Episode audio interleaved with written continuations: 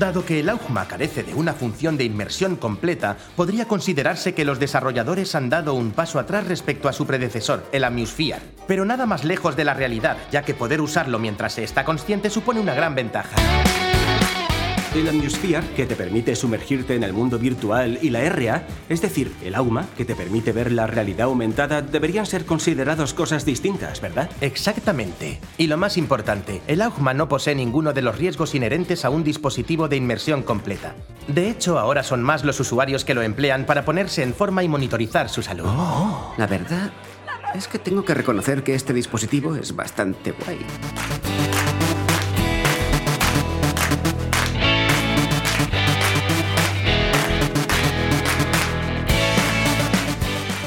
Elegir lo que vemos en contra de lo que la realidad nos ofrece ha sido siempre uno de los anhelos del hombre. Así nace la literatura, el cine, el teatro. Robianos, cuando la realidad se queda pequeña para nuestra imaginación, entonces toca inventarse los mundos alternativos. Hoy, para hablaros de todo cuanto acontece en estas estepas del metaverso que inventamos entre todos, estaremos con vosotros. Celia, Celia Design, ¿cómo va tu Hola, imaginación? buenas. Pues bien, bien. Bastante al día. Genial. Eh, Manu, ¿qué tal tú en esta nueva anormalidad? Buenas, pues bueno, no me quejo, la verdad. No te quejas. Bien, ahora hablaremos.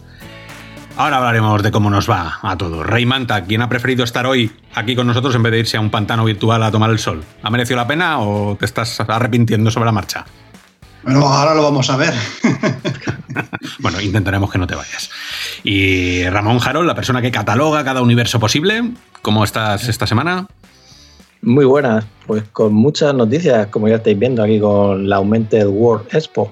Sí, sí, sí, esto, esto, es, esto es como los encierros. Esto se abre la puerta y salen, salen todas las noticias disparadas. Bueno, yo soy Oscar y estamos a punto de saltar de nuevo a este infinito tecnológico que a nosotros y a vosotros, Robianos, nos gusta llamar la hora virtual.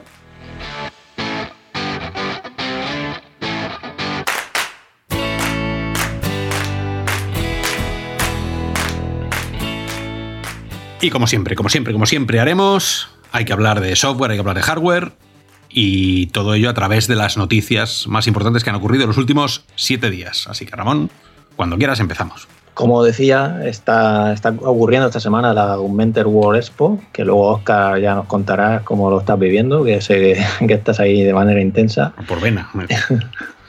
y entonces, pues bueno, con el bloque de, de hardware tenemos ya pues visores nuevos, como podéis imaginar, y la cosa no acaba aquí, porque esta semana ya está HP ahí diciéndonos que ya este jueves, vamos, está haciendo los teasers que se llaman Twitter. Y, vamos, que este jueves seguro que cae por, la, lo que se está viendo los vídeos que está filtrando eh, ellos mismos. Y bueno, luego hablaremos de eso. Vamos a empezar con XR Space, que es una empresa taiwanesa fundada por, por el cofundador de HTC, que es Peter Chow y llevan tres años trabajando en una plataforma social y un visor standalone que se llama MOVA. La plataforma social es Manova y van a lanzarlo este mismo año. Ya están ofreciendo para aquellos desarrolladores que estén interesados el SDK para crear y desarrollar para su plataforma y llegará a Occidente. No solo se quedará en Asia, también estará en Occidente. Y en este caso el visor, eh, a diferencia, por ejemplo, de Quest, y digo Quest porque ellos mismos lo comparan con Quest, se trata de, de un Qualcomm Snapdragon 845, el procesador. Recordar que Quest tiene el 835, eh, tiene 2 GB más de RAM que Quest, tiene un, un 25% más de rendimiento, según comentan en general, respecto a Quest. Eh, tiene 5G aparte del Wi-Fi y un peso 20% inferior a, al de Quest. Hablan de 470 gramos y que Quest tiene 585. También tiene 1000 miliamperios más de batería, 4600. Y, no, y va a 90 Hz en lugar de 72 Hz. Eh, no trae controladores, es verdad que trae un controlador para una mano, como el que tenía Gear VR o Daydream. Y hablan de que tienen 702 puntos por pulgada las pantallas, pero no sabemos realmente la resolución porque no sabemos su tamaño, no, no, podemos calcularlo, pero sí que comparan con los 538 puntos por pulgada de, de Quest, con lo cual ya lo he imaginado que será superior a los 1400 por 1600, 1440 por 1600 de Quest. Y en, bueno, Esto respecto al hardware. Luego Manova básicamente es una plataforma social, como os imagináis, socializar, trabajar, aprender, jugar y además acceder a contenidos de terceros. Como puede ser, ellos mismos muestran Cloudlands 2, que es un juego de golf de Future Town, y todo ello con avatares reales de cuerpo completo.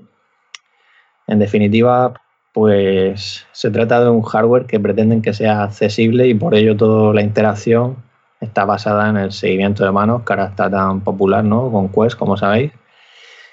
Y como decía, llegará este año. Eh, eso es básicamente lo más destacado. Eh, y bueno, simplemente comentar que tiene un diseño con una sola cinta de sujeción, aunque pese menos de un 20%. En, fin, ¿qué, os parece esta apuesta de, Peter Chow? Y puede empezar, por ejemplo, Rescue, que, estás ahí Buenas, pues eh, a mí, a ver, me, parece interesante en cuanto que, no sé, parece que igual lo que quieren aquí es crear ya su, su oasis, eh, ya con su visor y todo ya made in. El nombre me parece un poco gracioso, lo de Manova, yo solo lo, quería comentar porque me, parece muy gracioso. Pero bueno, el, visor pinta muy bien sobre el papel, pero aquí hay dos cosas que me, que me escaman un poquito. La, primera es eh, el tracking. Aquí solo veo dos cámaras y, al ir sin mandos y demás, mm, ya de por sí con las cuatro cámaras Quest tiene, han tenido que pulirlo mucho y ya veremos cómo, se va, cómo va esto con dos cámaras. A mí yo tengo mis dudas, la verdad.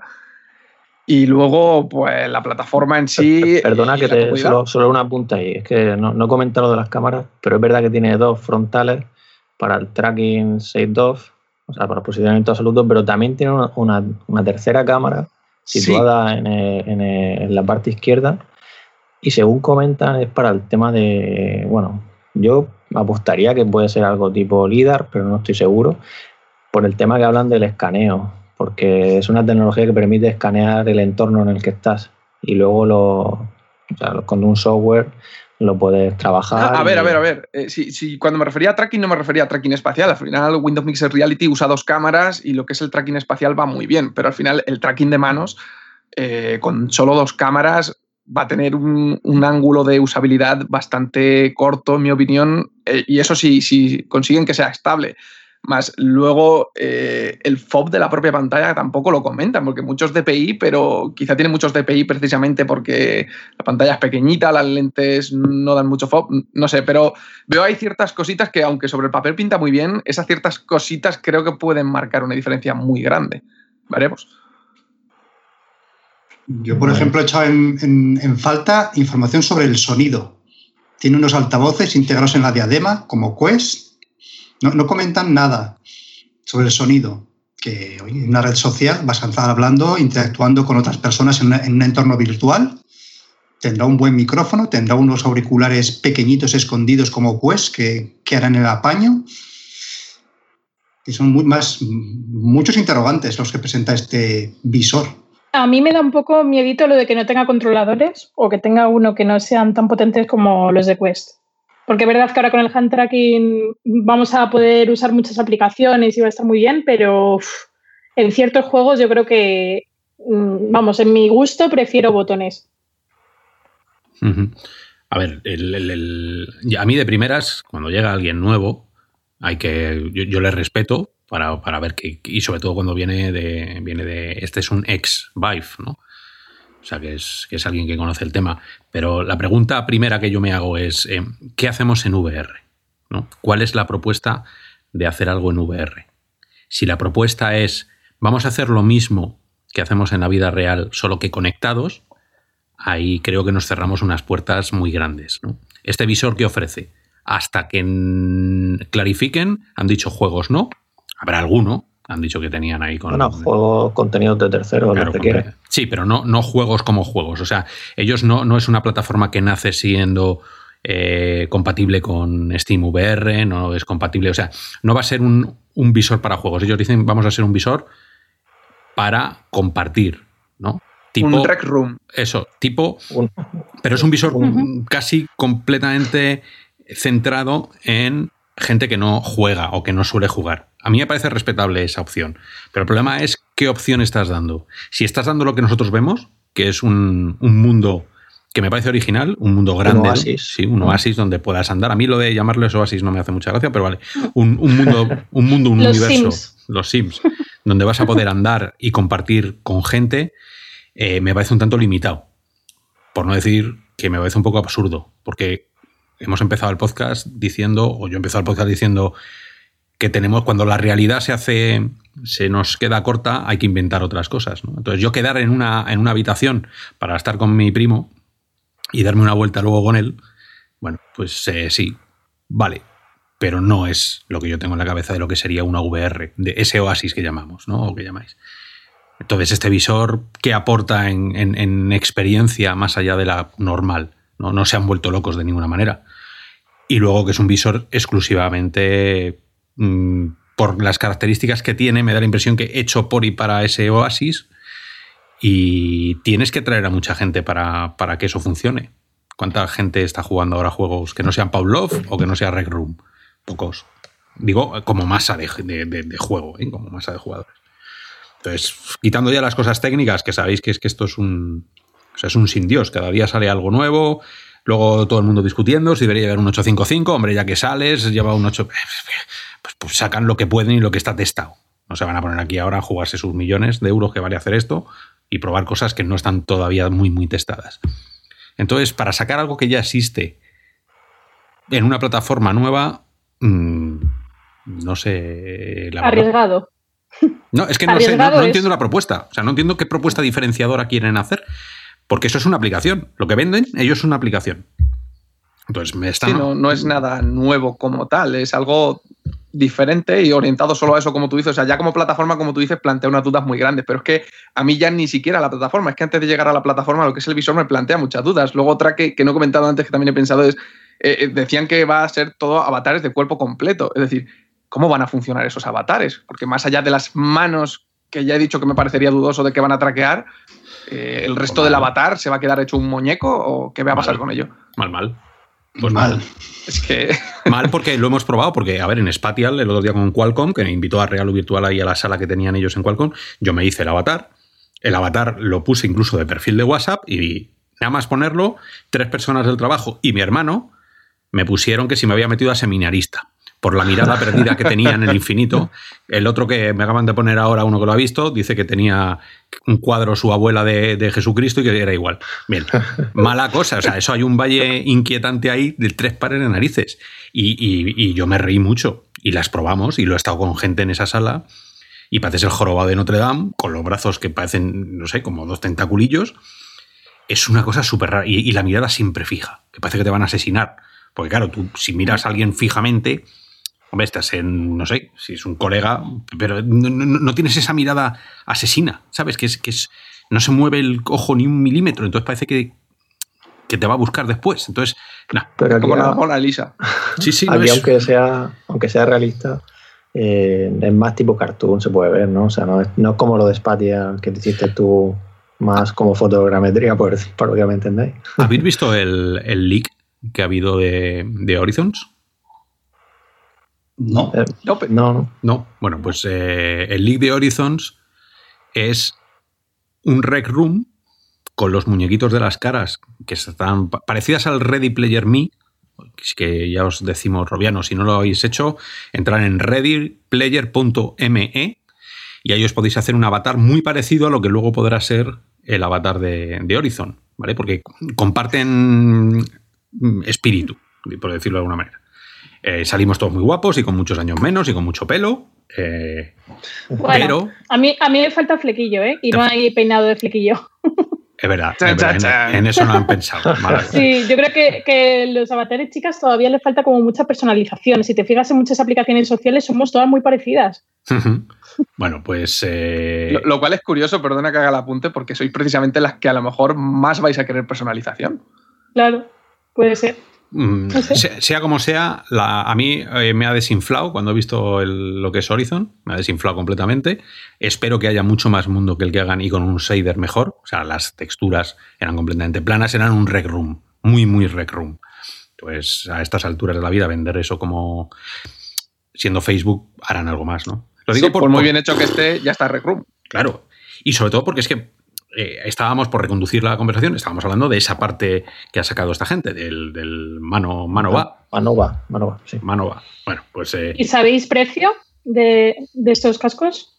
De, de, desde X Space, dices. Mm, Bueno, sí. sí, eh, se, se- se comenta que puede ser 599 dólares. Claro, porque si a mí me pones esto y me lo vendes como que es el juego y casi me regalas las gafas, pues a lo mejor por 60 euros, que todo el mundo estemos conectados en este jueguecillo, oye, pues estaría muy bien, pero claro, Hablamos mando, comprarte, ya, y comprarte un headset entero con tanto precio, si luego no puedes usar otras cosas, yo, yo lo entiendo como, como que en vez de tener los menús y tal, de que tú te metes en Quest en esta sala más privada, ¿no? Pues que te metas directamente en ese metaverso y, y desde allí interactúes y tal. Y al final un poco lo que está haciendo Vive también, con su con la apuesta de Vive Cosmos. Eh, bueno, ya, ya veremos cómo va el tema. Ellos lo quieren sacar Sí. para este año. Que- Hay, hay- hay muchas empresas detrás de un Second Life virtual, pero yo todos los intentos que veo los, los, los- los veo pobres. Los veo pobres pues, de calidad de avatar, los veo pobres de contenidos. Veo que hay un interés en las empresas por, por no sé, por poner esa bandera en la, en la luna o por ser los primeros en llegar a este nuevo planeta de la realidad virtual. Pero mm, veo que todavía falta tecnología y, y sobre todo interés de los usuarios. Incluso en estos tiempos de confinamiento, yo no veo a, la- a- a- no veo a mi, a mi entorno, a mi familia, a mis amigos interesados en vivir una vida virtual. Claro, es que es, es que es eso, es, es, eh, eh, las raíces. Nosotros lo hablábamos otro día, yo sacaba un tuit también quejándome de necesitamos raíces. O sea, yo tengo que plantar bandera en la VR y en la XR, pero tengo que plantarla y que sea mi espacio y a partir de ahí desarrollar mi ente virtual y ir creciendo con ese avatar. Porque al final, igual que hacemos en nuestra casa, donde tú regresas a tu hogar, ¿no? Pues eso se llama hogar, yo en la VR estoy perdido. O sea, sí, me monto en mi nave espacial, sí, me voy una vuelta por cualquier lado, eh, mato a unos zombies, pero la, la- la experiencia termina, empieza y termina ahí. Y una experiencia completa no puede ni empezar ni terminar ahí. Tiene que empezar en mi casa y terminar en mi casa. Y que ambas sean colaborativas, que ambas sean eh, sociales, si quiero o no quiero. Pero ahora mismo es, es lo que sea. ¿sabes? Es- Pues es- ahí es un poco donde yo creo que va XR Space. Pero ya, ya lo veremos y yo creo que, podemos seguir adelante, que, tenemos más cosas y más visores también, aunque algunos ya los conocíamos, como es el caso de, de la nueva línea de, Pico, que son los Neo 2, que son Neo 2 y Neo 2 Elle, que fueron presentados en el CES de Las Vegas pero ya los han lanzado, o sea, ya, ya los están enviando a todo el mundo. Eh, Neo 2 eh, pues cuenta con, también con el 845, igual que el que hemos hablado hace un momento, que el XR Space MOVA. Y en este caso, la, bueno, del otro no sabíamos las pantallas, pero aquí de- del de Pico sí sabemos que lleva una pantalla LCD de 3840 por 2160 a 75 Hz. Un FOD de 101 grados el ajuste del IPD es por software en este caso, como solo tiene una pantalla. Y lo interesante aquí de la versión Neo 2 Elle es el seguimiento ocular de Toby, que como sabéis funciona muy bien y te permite pues el, renderizado dinámico del Foveated, no, no el estático que, se, que no puedes apreciar tú, sino que se mueve con, según a donde mires. Y también tiene otra cosa interesante que es el Bowless XR, que es el streaming de contenidos de PC al visor de forma inalámbrica. Esto, pues, bueno, ya sabéis, para poder disfrutar de la parte de PC. Su precio del, del básico del Neo 2 son 699 dólares y el Neo 2 Elle 899 dólares. Os recuerdo y hago hincapié que son visores para empresas. O sea, ellos solo los venden a empresas, no lo puede comprar un particular porque tienes que rellenar un formulario, poner cuál es tu empresa y ya contactan contigo y proceden a, a los trámites pertinentes. Y otro, otro detalle antes que, de que entréis a comentar es el tema de los controladores con tecnología magnética. Yo aquí recalco que tengo mucha curiosidad por ver cómo ha avanzado este tipo, este tipo de sistema, porque como sabéis, bueno, la verdad es que de Razer Hydra no he vuelto a probar nada y espero que haya mejorado mucho, mucho, mucho de lo que era entonces aquellas pruebas con el DK1. Pues anda, que, que no ha llovido ya. En fin, ¿qué os parece, como repito otra vez, esta línea de visores empresariales? Eh, tú mismo. Empezamos eh, Yo es que esto me, me, me dan déjà vu cuando escucho estas cosas, la verdad, porque esto tengo la sensación de haberlo vivido ya bastantes veces. Entonces, no lo sé, no lo sé. Eh, como siempre, mm, todo lo que vaya dirigido a empresas para mí es algo que, mm, que es que eh, es, muy inesperable lo que pueda pasar ahí. Generalmente para mí es algo que se va a perder en el olvido. Pero ojalá y salga alguno bien de estos, pero para mí va a ser otro paso más que va a ir de paso por ahí. Eh, acuérdate que Pico tiene bastantes contratos. Sí, sí, sí, sí, es verdad que además. Que, que ofrecen sus visores cuando viajas. Sí, sí, y, además, en mi opinión, lo que es el visor no está mal. O sea que. Pero la cosa es esa, que cuando los destinan a este tipo de cosas, pues entiendo que algo habrá. O sea, entiendo que desde luego los, usarán en proyectos, porque de que siguen haciéndolos es porque interés hay pero son cosas que, son muy puntuales, que son en mercados muy concretos, ellos podrán sacar su dinero, podrán hacer su negocio con ello, pero los que estamos desde fuera de esos entornos mm, seguramente no volvamos a oír hablar de ellos o muy poco. Y para que os hagáis una idea, la calidad visual es similar a Rever, porque tiene prácticamente los, mismos, o sea, la, misma resolución, quiero decir. tiene un poquito menos, pero a nivel hardware de especificaciones, pues da la sensación de que es un visor pues, eh, robusto.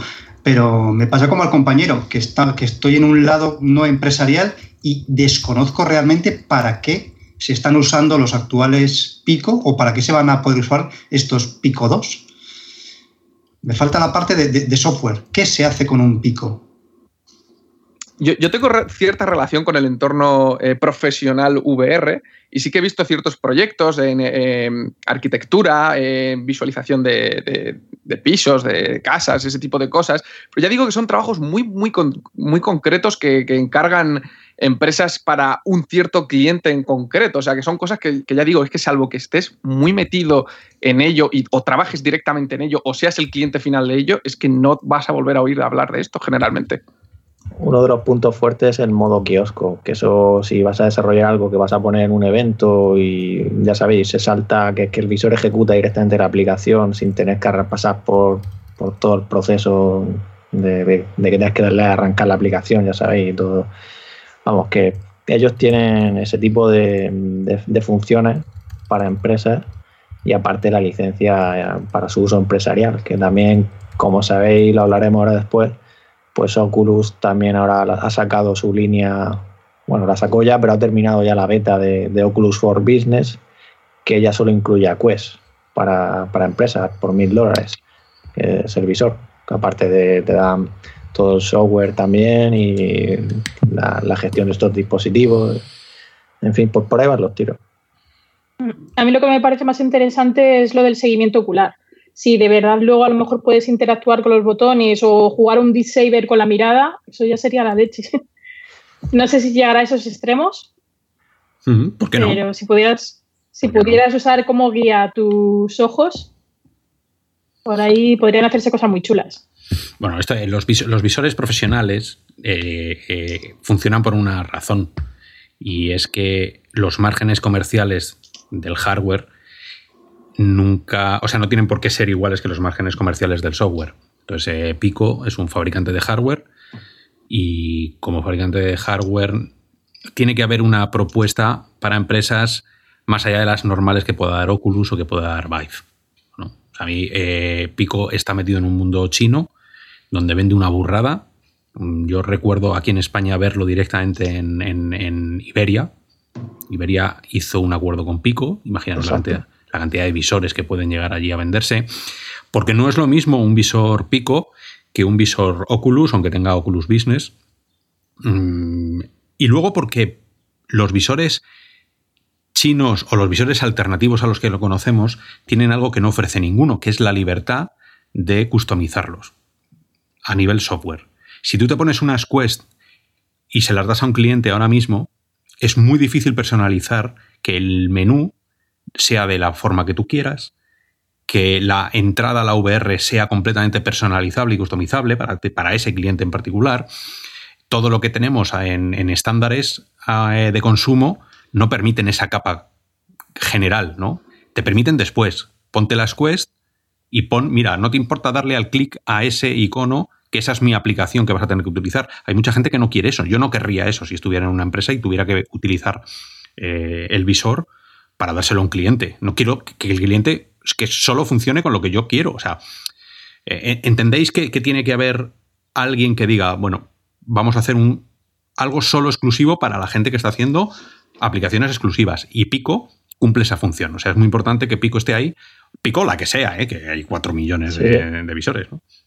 Pues claro, el, branding de lo que es el de todo el software, claro, al final tú le vas a enseñar a algún cliente o un cliente te ha encargado algo y lo que ese cliente quiere ver es solo lo que tú le has, lo que, lo que él te ha encargado. No quiere ver nada de Oculus Vive, a él le importa un carajo de quién venga ese visor, lo que quiere es su sistema cerrado para su empresa. Eso es, hay una separación eh, necesaria. Eh, si habéis entrado en los aviones, eh, sabéis y habéis hecho un, viaje un poquito más largo, ahora hay pantallas en todos los asientos, ¿no? Esas pantallas tú entras y, no, y lo primero que te ven, no, no, no tienes que poner una aplicación donde está el Angry Birds, el tal, el cual, y hay una aplicación que se llama Iberia, que le des, ¿no? Ya, ya arranca la propia aplicación sola con el ecosistema de el avión, con las películas, con las imágenes, noticias, todas esas cosas. Bueno, eso solo se lo puede permitir ciertas empresas. Oculus a día de hoy no puede hacerlo. Vive a día de hoy tienes que andar haciendo cosas más raras, ¿no? Entonces, eh, por eso que, bueno, Pico ha encontrado su lugar, lo vende más barato, tiene un margen solo de hardware y masivo por la capacidad que tiene de fabricación allá en China. Entonces, mm, por, situar también para que la gente vea que cuando no estás en el, no estás en el business, em, te puede pasar por alto ciertas cosas de por qué estos visores, ¿no? Pues esta es la razón. Una de las razones principales, vaya. Mm pues sí, importante ahí recalcar el tema empresarial y efectivamente. Pues seguimos, seguimos como decía antes con HP, que hoy que nos escucháis jueves, pues comentan que a las 6 de la tarde van a hacer un anuncio. Ellos, como sabéis, tienen una charla a esa hora y también estará en el evento, mm, habrá gente del equipo de Microsoft, no solo HP, y ya, bueno, es que en los tweets que han publicado se ve hasta el auricular ya, en el último que han puesto ya, se ve el auricular de, del, Valve Index, como sabéis, en las imágenes que ya oficiales que publicaron ellos, sabemos que, va a tener estos auriculares. Eh, y nada, pues sabremos ya todas las especificaciones, esperamos, cuando llega su precio y esta nueva generación que, que ellos nos decían sin compromisos, ¿no? Y antes, también interesante aquí, que un usuario de Twitter, Walking Cat, que recuerdo yo antes de que se anunciara HoloLens 2, que justo había llegado yo a Barcelona, que, se iba a presentar por la tarde, y ver ya, mira, se han salido las imágenes, ¿no? Y fue este usuario el que filtró en ese momento esas imágenes de HoloLens 2 y también lo hizo en su momento con el visor de Samsung de Windows Mixed Reality. Entonces esta persona ha publicado estas fotos de, de lo que sería el HP Rever G2, esta nueva generación de, HP, que lleva cuatro cámaras, las dos frontales y una en cada lateral, y cambia los mandos, los controladores de movimiento, más estilo touch, en el sentido de que quitan el trackpad, ponen los dos botones, el A, B, X, Y, Y, y, y los sticks, que es importante pero sigue apostando por la misma tecnología de posicionamiento que, ya veíamos en Windows MR con las luces estas que, que tienes que gafas de sol. y, nada, y se ve ahí la, diadema de sujeción de, Valve Index. Eh, bueno, pues es que hasta, hasta que no lo presenten no, no vamos a saber. Sí que se intuye que tiene ajuste de distancia interpupilar por hardware y poco más podemos decir realmente todavía. No, sé de qué os parece. Hombre, sin duda el salto a tener ya cuatro cámaras ya le hacía falta, la verdad, ya eso ya le hacía bastante falta.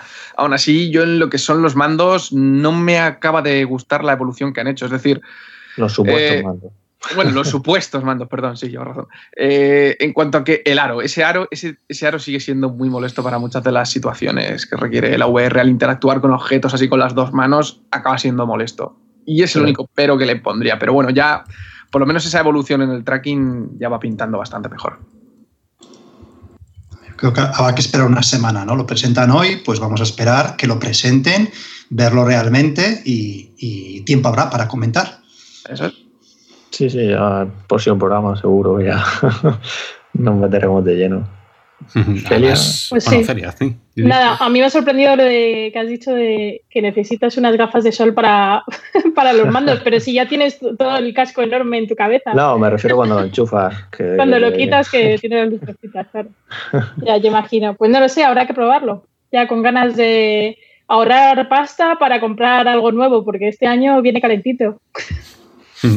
El, el tema de este rever de primeras viene, viene presentado por Marbolas. Marbolas, que es quien va a hacer la. Bueno, está en la Keynote esta que van a hacer con, con Popper de HP. Eh, Marbolas es un dios. O sea, Marbolas es, eh, a, nivel de Abras, a nivel de Carmack. O sea, es un tío, es, eh, hay que ponerle ahí en, una silla, ¿no? Porque es uno de los auténticos pioneros que hubo. yo qué sé, Palmer Lackley trabajó en su propio estudio de Marbolas. Entonces, este tío estaba muy, muy integrado, le llamó Microsoft y le dijo, vente, es el inventor o uno de los grandes impulsores de HoloLens mm, y de la R. Este, este hombre tiene la frase que a mí me encanta de cuando le preguntaron hace 20 años, bueno, no hace 20 años, hace, el tío trabaja en esto desde hace 30 años, ¿no? Pero cuando le preguntaron no hace mucho qué había cambiado de la XR de entonces a ahora, el tío le miró y le dijo absolutamente nada. Lo único que es que ahora es, ahora es más asequible. Porque toda esta gente y todos los libros que os podáis leer, toda la, toda la XR y toda la VR es la misma antes, el mismo propósito. Yo cuanto más leo de lo que pasaba antes, más me veo reflejado en ellos porque estamos diciendo las mismas cosas. Parece que estamos inventando nosotros otra vez la VR. No, no. Todas las cosas que estamos hablando en este podcast y que hemos hablado ya se estaban los, los, tecnólogos, ya estaban toda la gente en su momento dándose las mismas cabezazos contra la pared que nos damos nosotros, ¿no? De no llegamos tecnológicamente, queremos hacer esto, queremos hacer esto. Entonces, bueno, que Marbolas presente esto para mí es algo que, bueno, eh, si fuera una mierda, el tío no lo habría aceptado, ¿no? Que eso lleva al colorario esta de la frase que dicen siempre si los ingenieros que saben eligieron esta mierda, ¿cómo debía ser el plan B? O sea, ¿cómo debía ser lo otro? ¿No? O sea, vamos a ver, si, si las rever que salen, habrá mucha gente que se lleva las manos a la cabeza. Esto no es G2, esto es un G.11. Pues para sacar eso no saques nada. Bueno, vete tú a saber si esto es lo que se puede hacer, esto es lo que hay. Ya nos gustaría que fueran 8K cada ojo, pero bueno. Entonces, yo creo que voy a confiar en, en bolas, como ha confiado la industria XR en él toda la vida, a ver qué nos presentan, y no creo que sea nada revolucionario. O sea, no creo que sea una salvajada. Sí creo que va a ser eh, nativo con Steam VR al estar Valve detrás. Yo quiero añadir. Pero para mí eso, eso, es para mí lo, más importante. Un visor que no tenga la capa Microsoft, que es un petardo, y tiene un uso para. ¿Quién usa Rever ahora mismo? El Sim Racing, los simuladores, están todos con él porque tienen mucha claridad. Ahora, para hacer cosas con las manos, pues no vale. Entonces hay gente que no le importa no hacer cosas con las manos. No, que quería decir que, llega muy pronto, porque acordaros que el primer rever fue el año pasado, ¿no? Esto ya parece como los móviles, ¿no? El año que viene tendremos el G3 y luego el G4 y así seguiremos. Y que no haya una quinta cámara. Yo no sé vosotros, pero por ejemplo, Drill Halls con el farolillo, y me acuerdo precisamente que, que probé en su momento Lenovo Explorer, no, perdona, el de Acer de Windows MR y tú lo levantabas arriba y se quedaba el farol enganchado ahí, pero en tu FOV, que se quedaba ahí, bueno, por las cámaras también, no, no daban de sí por arriba. Y claro, eso no sé yo, si, vamos, a ver, esto es lo de siempre, ¿no? Especialmente por esto me extrañó la colocación que tienen las cámaras, porque están muy parecidas a como las tiene el Rift S, pero no tienen la superior, con lo cual igual hubiese sido más producente colocarlas como Quest. Exacto, eso es, lo que quería recalcar, que Quest tiene cuatro, pero las tiene de otra manera para cubrir en teoría mayor, o sea, la mayor cobertura. Lo único que no sé, habrá que ver cómo funciona y tal, porque es lo de siempre. Uno se puede acostumbrar a sus restricciones, a, su, a sus carencias, ¿no? Y si estamos con Lenovo Explorer que solo tiene dos y, no, y jugamos, ¿no? Entonces, pues a ver, a ver lo que ocurre hoy y nada, ya, iremos comentando de, este, de esta nueva iteración de HP. Y si, si, os parece, podemos saltar al bloque de software, que tengo por aquí un par de cosillas que creo que son interesantes. Como os decía antes, ya Oculus for, for Business ya está disponible de forma general. Finaliza la beta que realizaron con marcas conocidas como puede ser DHL o Nestlé y lo que os digo, no solo es el hardware, que ya lleva la licencia, si queréis montar un arcade, pues lo, lo, para fines comerciales, pues el Quest de 999 dólares, que es la versión de 128 gigas. Y también ellos te venden, con, con, con el pago de este visor, te dan el primer año de la suscripción al software empresarial, que es lo que hablamos. Todo, pues imaginar un software que te controla todos los visores, para, para su gestión y lo que hablabais antes de branding o todas estas cosas, pues yo entiendo que también, además que lo, ellos comentan que, que, lo hacen compatible con, con, otras soluciones empresariales para que sea fácil su integración, ya sea en entrenamiento, formación y ese tipo de cosas que, que pueden interesar y que hemos visto muchas veces, por ejemplo, Globe Go, como lo utilizaban empresas ya para formación. No recuerdo el mismo nombre, pero, pero sí, sí. Y luego, la, hablando ya de, de Quest, como decíamos antes, tracking de manos, ya está, ya se las aplicaciones se adelantaron, salieron el viernes pasado y está ya ahí Elixir, que es una pequeña experiencia para, para probarla, gratuita. Y luego está también Wall of the Wizard y la de, de Curious Tale of the Stolen Pets. No sé si habéis podido probar alguna. Luego, eh, perdona, otra cosa, también otra novedad importante que ha salido es la, el, la actualización del sistema Guardian, que ahora detecta eh, objetos en, en, tu en, tu área de juego. La, sí, sí, la no, verdad es que funciona bastante bien. No, no, lo he dicho porque ya, ya, ya lo habíamos Ah, dicho en el programa perdón. anterior. Fast forward.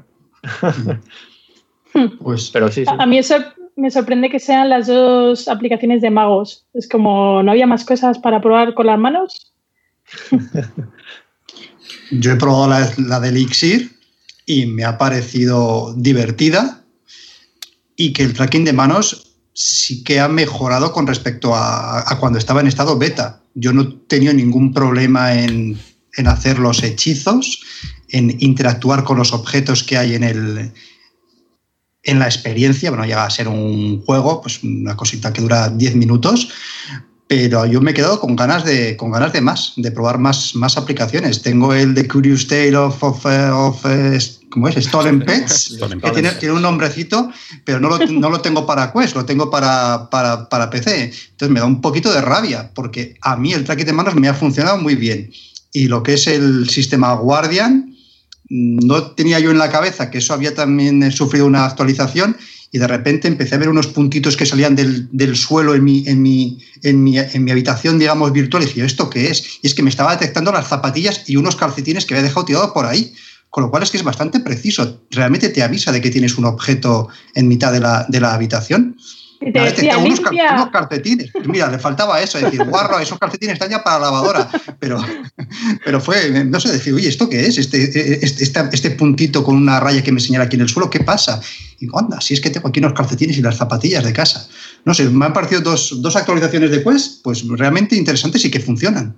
Que la, la, la, verdad es que Oculus se está superando. O sea, para mí eh, han superado mis expectativas totalmente. O sea, Quest para mí ya era un buen visor sobre el papel cuando se presentó y tal, pero lo que están haciendo, o sea, ya de primera no me esperaba ningún tipo de tracking de manos. Cuando salió, obviamente le vi muchos fallos en la fase beta, pero yo ya me esperaba que eso era lo que podía esperar. Al fin y al cabo, el visor no estaba pensado para ello. Son cuatro cámaras que ya están haciendo el tracking de, de, de mandos y de tu espacio, como ya para, para encima hacer el de manos. Y ahora que han salido de beta, la verdad es que es mucho más sólido. O sea, salvando que tiene los puntos ciegos, que ya digo que es que eso no hay manera de solventarlo, la verdad es que va muy, muy bien. O sea, a mí me, no paran de sorprenderme con cada cosa que, que van mejorando.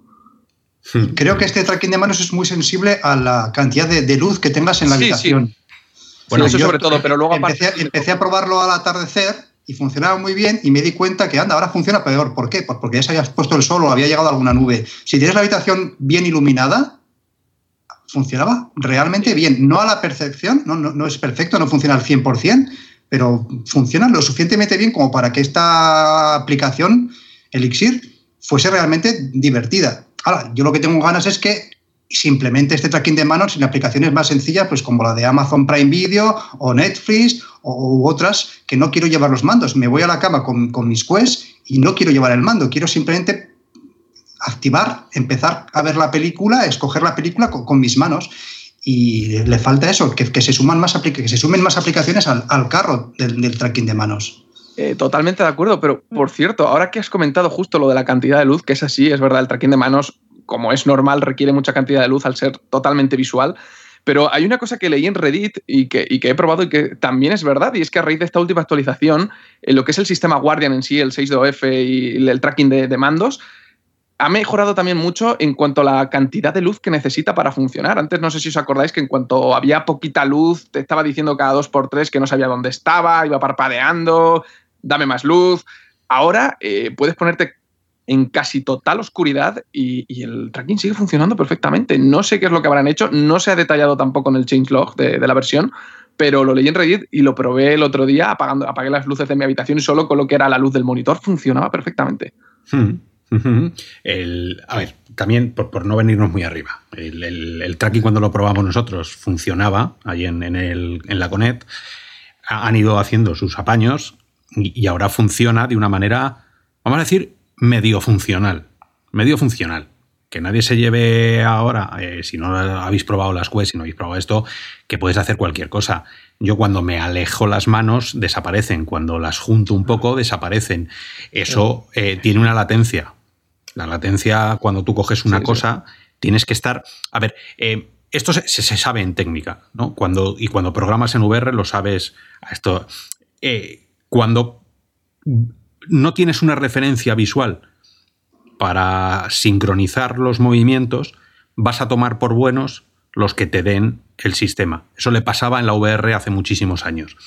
Cuando ellos cogían esas cosas que tenían unas latencias brutales, al final el cerebro, a, nada, a los 3-4 segundos, asumía esas latencias y vivías con esas latencias como cuando jugáis en monitor con latencia y, baja el frame rate y empieza a moverse todo, llega un momento que vosotros os acostumbráis, creéis que es la, nueva normalidad. Bueno, pues esta nueva normalidad es la que nos está dando Oculus. Es imposible que, cuando, que, pueda llegar a ser perfecto eh, por las oclusiones y por, todavía yo creo que no se saben los el, el algoritmo de seguimiento el algoritmo de, precisión, de todo ese dónde vas a estar, de predicción, no tan importante. Claro, entonces, todo eso está todavía ahí. A mí lo que me gustó muchísimo de la, de la experiencia y que por fin todos vosotros vais a poder compartirla es cuando nos pusieron en la Conet manos con tentáculos que tus dedos son, son, tentáculos. Eso forma parte de una cosa que se llama el embodiment, que es estar en el cuerpo de otra persona o de, o de, otra cosa distinta, otro ente. Eso lleva muchísimas más conexiones mentales con la VR que cualquier otra cosa. O sea, ver tus manos es un wow.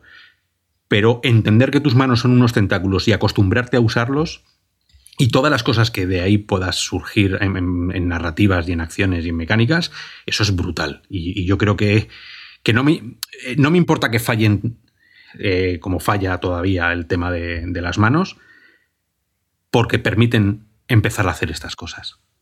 Y eh, es una gozada.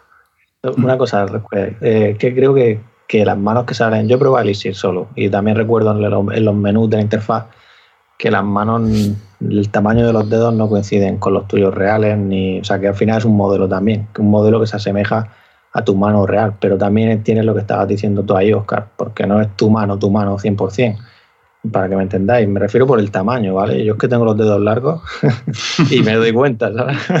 Claro, eso en mi, caso no me pasa, Claro, por, eso me doy cuenta. Eh, eso está todo planteado, ¿eh? O sea, Oculus pudo haber hecho unas manos eh, fotorrealistas. Pero no quiso, porque los estudios del Valle inquietantes son. ya sabes, la distancia y Bueno, eso, eso es eh, lo que quieran hacer ellos. poder hacerse se puede. Otra cosa es que quieran o no quieran. Pero bueno, yo dejo ahí que las, las manos son muy importantes porque todo el mundo sabe usar las manos. Es lo más evidente que hay y cuando le pones a alguien que tiene que hacer un, algo así con las manos lo entiende a la primera. No hay botones, no hay nada que tocar. Con lo cual eh, entramos en una era de, gestual. Eso gestual estaba ya en la, en la XR. O sea, todo lo que es XR que hemos probado, Magic Leap y HoloLens, todo tiene gestos que tienes que hacer y los haces súper rápido. A mí me encantaba el, el, pinchar así en el espacio que me aparecía una ventana de Windows, el moverla. O sea, son gestos súper fáciles de, de aprender. Otra cosa es que no funcione con luz. Ahora hay gente que está poniéndole una linterna encima, que he visto fotos de una linterna encima para darle más, tal. Bueno, claro, es que no, no, no, puedes hacer otra cosa con esas cámaras, y más con las cámaras de Quest. Que recordar que las cámaras de Quest tienen un brillo fijo. No, no pueden, mm, eh, la, apertura que tienen las cámaras no te permiten que entre más luz o menos luz. Por eso, por ejemplo, yo tengo las ventanas eh, puestas con telas, porque yo vivo en una habitación con muchos cristales, y en cuanto hay muchos reflejos se va al, garete todo.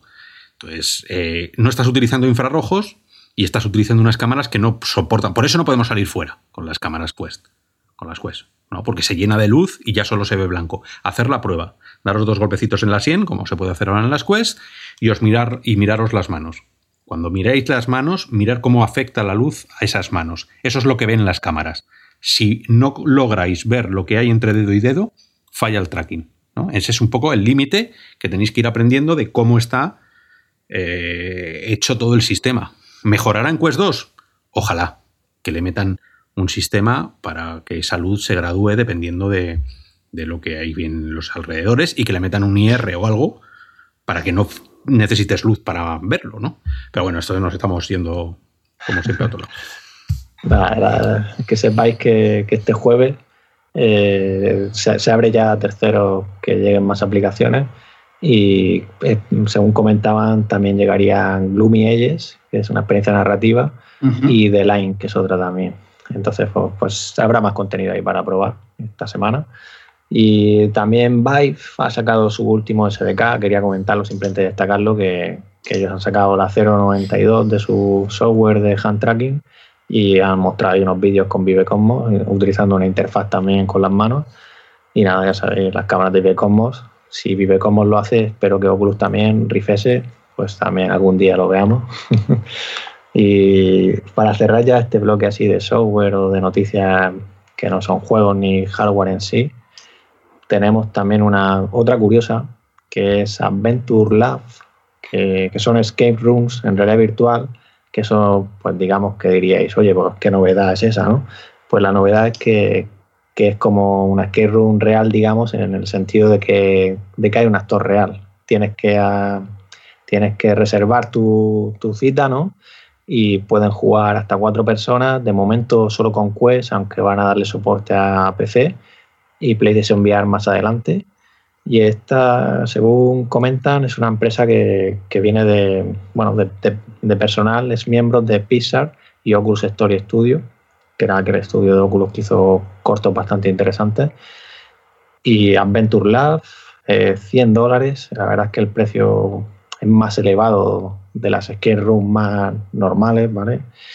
De física me refiero. Y bueno, tiene que ser curioso, al menos, por lo menos esa experiencia de con, uno, con ese actor ahí real, que no sea algo como, o sea, esa inteligencia artificial ahí preprogramada, seguro Yo Con, con esto tengo un cabreo, porque justo lo habíamos ideado para XR Camps, que han hecho como un concurso Garage Stories para hacer unas propuestas de ideas y tal, y justo habíamos ideado algo muy parecido con un actor en un escape room, no sé qué, y justo salió el viernes y hasta el domingo teníamos para mandar las, las, ideas. Y fue como, no puede ser, no. Las buenas ideas. Sí. Hombre, era, siempre al final le puedes sacar algo diferenciador, pero bueno, que, era básicamente la base de lo que teníamos en la cabeza. Pero bueno, con muchas ganas de probarlo, tiene muy buena pinta. Parece como muy basiquillo, pero bueno, habrá que quedar cuatro robianos y probarlo, probarlo un día. ¿eh? Pues sí. Ahí, ahí. Hay Sí, que pero hacer que- un- que nos inviten. Un, un grupillo. Eso, eso, que nos inviten. Hombre, que nos inviten. mejor, claro. Por No sé. favor. Bueno, vamos a dejar, vamos a, vamos a hacernos los duros y de momento vamos a esperar a que nos inviten. Ahora bien, Oscar nos anda con rodeos. no os esperéis que vaya a estar hablándonos en castellano o en español. Sí. In English, in English, of course, in English. Que además, sobre todo, proponíamos esto por la cosa de que se han parado un montón de rodajes también y para dar también un poco de curro a, a los actores y que puedan también meterse en este tipo de experiencias. Pues sí. Pinta, pinta interesante. Oye, de- detrás gente de, de Oculus Studios y de, y de Pixar, pero nos vamos a quedar de momento a la espera de probarlo. ¿eh? El precio no invita. El precio 100 dólares no invita. Aunque haya que compartirlo entre cuatro personas, no invita. Que estamos en crisis. Estamos en crisis. Ahí hay de que estamos en Hay código crisis, de que somos descuento. pobres. Hay un Pero lo paga uno, lo paga uno y pueden jugar los cuatro o es compartido el precio. ya compartiremos gastos con esas aplicaciones, que no quiero decir nombres. no pongas problemas, no Vea, pongas problemas. No te estamos escaques, diciendo que, que- no te que vale escaques. 100 euros, 100, 100 euros por cabeza. No, no, no. No, no, no. 100 euros la experiencia para cuatro jugadores, pues a 25 euros por cabeza. Vale, vale, 25 digo, digo, macho, yo es que vamos, ni, ni, ni, ni, ni el, ni el teatro, Eso ya no es ni una el teatro experiencia, es un privado. atraco a más normal. Bueno, bueno, seguro que hemos pagado 70 euros por muchos juegos, más de uno.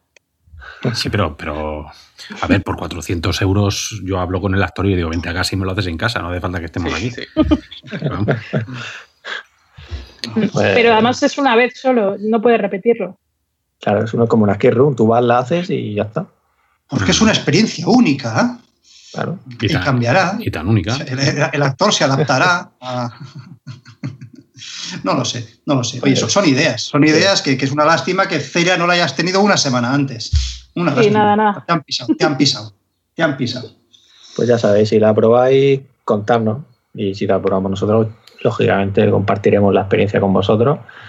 Y hablando, bueno, saltando al tema de, de juegos, hay un- una noticia también por la parte de PlayStation VR importante, ¿no? Que ya tenemos ahí demo de Iron Man VR, nos podemos convertir ya en el, el Vengador armado y, bueno, disfrutar, volar. Yo no sé si alguno de vosotros lo habéis podido probar, la, la demo de, de Iron Man VR, PlayStation VR, o soy de momento el único, que como no está sello hoy. Creo que eres el único. vale, Yo vale. la vi en la Games Week, la vi a mucha gente jugándola, pero no, no lo llego a probar yo misma. Sí, Había sí, mucha Yo cola. Lo, lo he hablado con un compi que, que está ahora muy metido con PlayStation VR, ahora justo en la cuarentena, que le ha venido muy bien. Y, y apunta maneras, ¿eh? Pero por lo que me ha comentado, apunta muchas maneras. A ver si la campaña consigue mantener ese ritmo. Sí, sí, de hecho hay un gameplay en, en el canal nuestro de Raro Virtual que hizo precisamente Hugo, por eso decía lo de Hugo, lo que pasa es que Hugo no está aquí. Pero bueno, yo sí que la pude probar y al principio era un poco inútil, o sea, controlando, como sabéis, esto, como, o sea, quiero decir, como Iron Man, tú tienes que darle... Pensé que para- ibas a decir, como sabéis, soy- yo soy un inútil. Hombre, no, no. te- Yo también. No, quiero decir que los movimientos van con los repulsores de, que llevamos en cada, con los moves, ¿no? Y, y tú tienes que ir controlando el ángulo para ir descendiendo, subiendo, moviendo tú las manos y para disparar tienes que, que levantar, digamos, el controlador moves con la mano o la palma, ¿no? Y, y también si, si inclinas los moves hacia abajo, tienes unos cohetes que son teledirigidos, digamos, que apuntan y van al sitio y, y nada, quiero decir una vez que te haces ya con todas las mecánicas, que aparte de, de una, de esta misión que vimos en el tráiler que se desarrolla en el avión, si, si recuerdas el tráiler, que está en el avión y hay un ataque del enemigo este, el fantasma que le llaman, eh, pues tiene también luego desafíos de estos tipos contrarreloj, con, de volar y también de, de matar enemigos, drones. Y bueno, una vez que te vas haciendo ahí, vas jugando, al final te vas haciendo con él y yo al final cada vez me estaba gustando más el tema del control y tengo ganas de que llegue, ya sabéis que llega el 3 de julio y además Oscar, esto, bueno, siempre comentamos que llegaban paquetes nuevos y nunca llevaban los Move, pues va a haber un paquete del juego con los controladores Move, así que además aprovecho para decir que los Days of Play han vuelto y todos los paquetes de PlayStation VR tienen descuento de 100 euros Así que el momento ¿no? para, para convertirnos ahí en, Iron Man y darlo todo. En fin, yo creo que el juego va a estar bien, al menos por lo que he podido probar en la demo. Tiene buena pinta, eso sí, tiene sus limitaciones y nos podemos aquí comparar ¿no? la calidad gráfica, pero para lo que es PlayStation VR yo, yo lo he visto bien y, y me ha gustado. ¿Otro vende consolas o no? Eh, bueno, habrá que verlo ya como es todo, ¿no? Porque, a ver, eh, bueno, sí que quiero decir una, cosa que no me ha gustado, que, yo estoy acostumbrado a girar con los moves, ¿vale? A girar porque como juegas, digamos, mirando a la cámara, ¿no? Esos 180 grados, eh, aunque sí que es verdad que puedes mover los controladores y girarte, ¿no? Pero como estoy acostumbrado a esa posición, los giros se hacen con los botones de uno de los moves, normalmente, ¿vale? Y aquí lo han puesto que, para girar para la derecha tienes que darle un botón del mando derecho y para la izquierda un botón del mando izquierdo. Y vamos, como yo estoy acostumbrado a otro, al principio es que me, cuesta, me cuesta mucho y vamos, yo por lo que vi en los menús, que no, no, vi la opción de cambiarlo, pero quién sabe, a lo mejor luego lo meten o estaba ahí yo estoy ciego, que puede ser también. Yo no tengo PlayStation, pero me, me, parece una lástima que este juego no haya salido cuando estaban más en auge las películas de los Vengadores o de Iron Man y también que salga un poco pues, al final de la vida de, la PlayStation 4. Salió un poquito tarde. Esto llega a salir hace dos años con, las últimas películas del universo Marvel y, probablemente hubiera pegado más, más fuerte.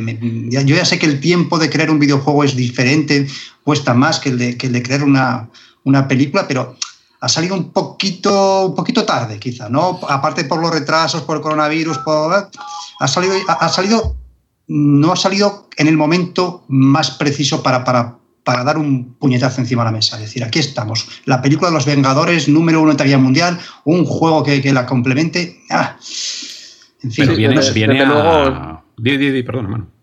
Ah, no, eh, eh, no, que iba a decir que sí, que en, en esos, vamos, eh, yo estoy totalmente de acuerdo. No, es, no parece el momento más idóneo. Es decir, no es que sea tampoco un mal momento, pero desde luego hace unos años hubiese sido un momento mucho mejor. Pero lo que sí es que Iron Man creo que es lo suficientemente eh, famoso y omnipresente en la cultura actual que cualquier niño va a ir a decirle a su padre, cómprame esto que quiero ser Iron Man. Hombre, y, no creéis que esto puede ser un título para reforzar? O sea, no para vender, porque estamos ya a últimas de tecnología y empieza a ser clamoroso la distancia que hay entre PSVR y el resto, pero puede ser un... yo, lo tengo como vamos a contentar a la gente que hizo la inversión y vamos a mantenerla ahí hasta el final. O sea, yo creo que es, un, es una apuesta valiente el no habérselo quedado y decir, bueno, venga, me lo guardo le meto más texturas, le meto tal para la PlayStation 5 cuando lo vayamos a sacar. Para mí me da un poco de miedo porque esto viene a decir que la PSVR 2 no va a estar tan, tan cerca. Porque tendrán que rentabilizar eh, este tipo de juegos. Pero para mí es eso, es que sepáis todos aquellos que confiasteis en la VR de PlayStation que os voy a sacar un juegazo incluso cuando estamos terminando la vida útil del, equipo. Eso, es pues sí. ¿no? Sí, sí, sí sí, sí, y es de admirar, vaya. Y, además, eh, como tú dices, con la distancia que ya está cogiendo PlayStation VR frente, frente a los visores actuales, que se está quedando ya como demasiado obsoleto, pero eh, PlayStation VR sigue teniendo algunos títulos exclusivos que son muy importantes y muy potentes. Y muchos millones vendidos, más que otro, otros visores que son, sí. al, final, al final PlayStation VR son pues, los 4 o 5 millones de, visores que han vendido, ¿eh? son los que, los que han partido la pana que si ya tienes la consola por 200 euros, vamos, yo, vamos, desde mi punto de vista que la tengo, lo recomiendo. O sea, no, y aquí no me paga nadie nada. no es como cuando hablamos, ¿no? Gabriel, KHTC, ¿no? Y... no, no, no. no yo, incluso pienso que a lo mejor, en vez de esperar a la PlayStation VR 2, acabo adquiriendo una PlayStation 4 cuando ya esté en el mercado la 5, que supongo que bajarán un poco más de precio, y hacerme con, con un PSVR, digamos, primera generación, y, jugar a todos esos juegos que me he perdido exclusivos. Precisamente, sí. También eso que PlayStation 5 comentaban que iba a ser compatible con PlayStation VR, el que tenemos ahora. Entonces no sabemos cuándo va a llegar esa nueva generación de VR de Sony. Ya sabéis que comentaron que no tenía por qué coincidir con el lanzamiento de la consola. Y yo si dicen eso entiendo que, que hasta 2021 no sabremos nada. Bueno, pues eh, hasta entonces que sigan sacando juegos. Yo sigo sí. liando a la gente que tiene la PSVR y no la usa tanto para comprársela. Si todo el rato. mm, Y si la pones a Wallapop, eh, me lo dices, ¿eh? Pues seguimos. PlayStation Talent 2020 anunciaron los juegos que, que formarán, bueno, que estarán este año en esta iniciativa. Y desde Valencia, eh, el equipo de Quasar Dynamics, pues ha hecho una nueva rama dentro de su empresa, Quasar Interactive, y anunciaron Donut Open, que es un juego tipo escape room de terror y que lo, lo van a desarrollar para PlayStation VR. Y nada, tenéis el tráiler en, la web, en Raro Virtual. Tiene buena pinta y nada, como siempre, desarrollo español y me alegro que PlayStation Talents pues siga contando, aunque no sea la mayoría, pero algún desarrollo en realidad virtual. Y luego por la parte de, Quest, comentar que ha llegado la beta de Contractors, también que ha salido pues para poder disfrutar de Doom, Doom, el clásico Doom de, de ID Software, que ya tiene sus años, pues en Quest también. Y Five Nights and Freddy's VR, Hell Wanted, que también que llegará pronto, comentan los desarrolladores. Así que con ganas de, de ver cómo va el tema. Y poquito más ya para entrar en el tema principal, simplemente que HTC, bueno, HTC no, en este caso de la, de la aplicación social Neos, han enseñado un curioso vídeo de, del tracking de labios que llama mucho la atención. Si no lo habéis visto, verlo también, está la noticia en Real Virtual. Y, Mola un montón. Sí, sí, sí. Es que todas las expresiones faciales, ese, ese nivel para, para lo que hablábamos de plataformas sociales va a ser otro salto ahí.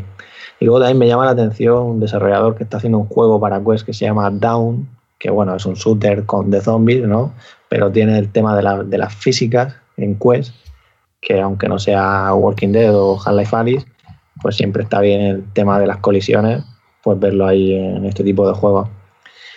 Y también ya por último, Magic Leap, cuando anunció todos los despidos que estuvimos aquí hablando y hicimos este programa especial, pues han recibido una inversión y posiblemente impida que, que no se realicen todos los despidos que, anunciaron gracias a los 350 millones de dólares de inversión que comentan que, que han recibido. Y, esto llega a través de Business Insider, que es el medio que, que lo comparte, ¿no?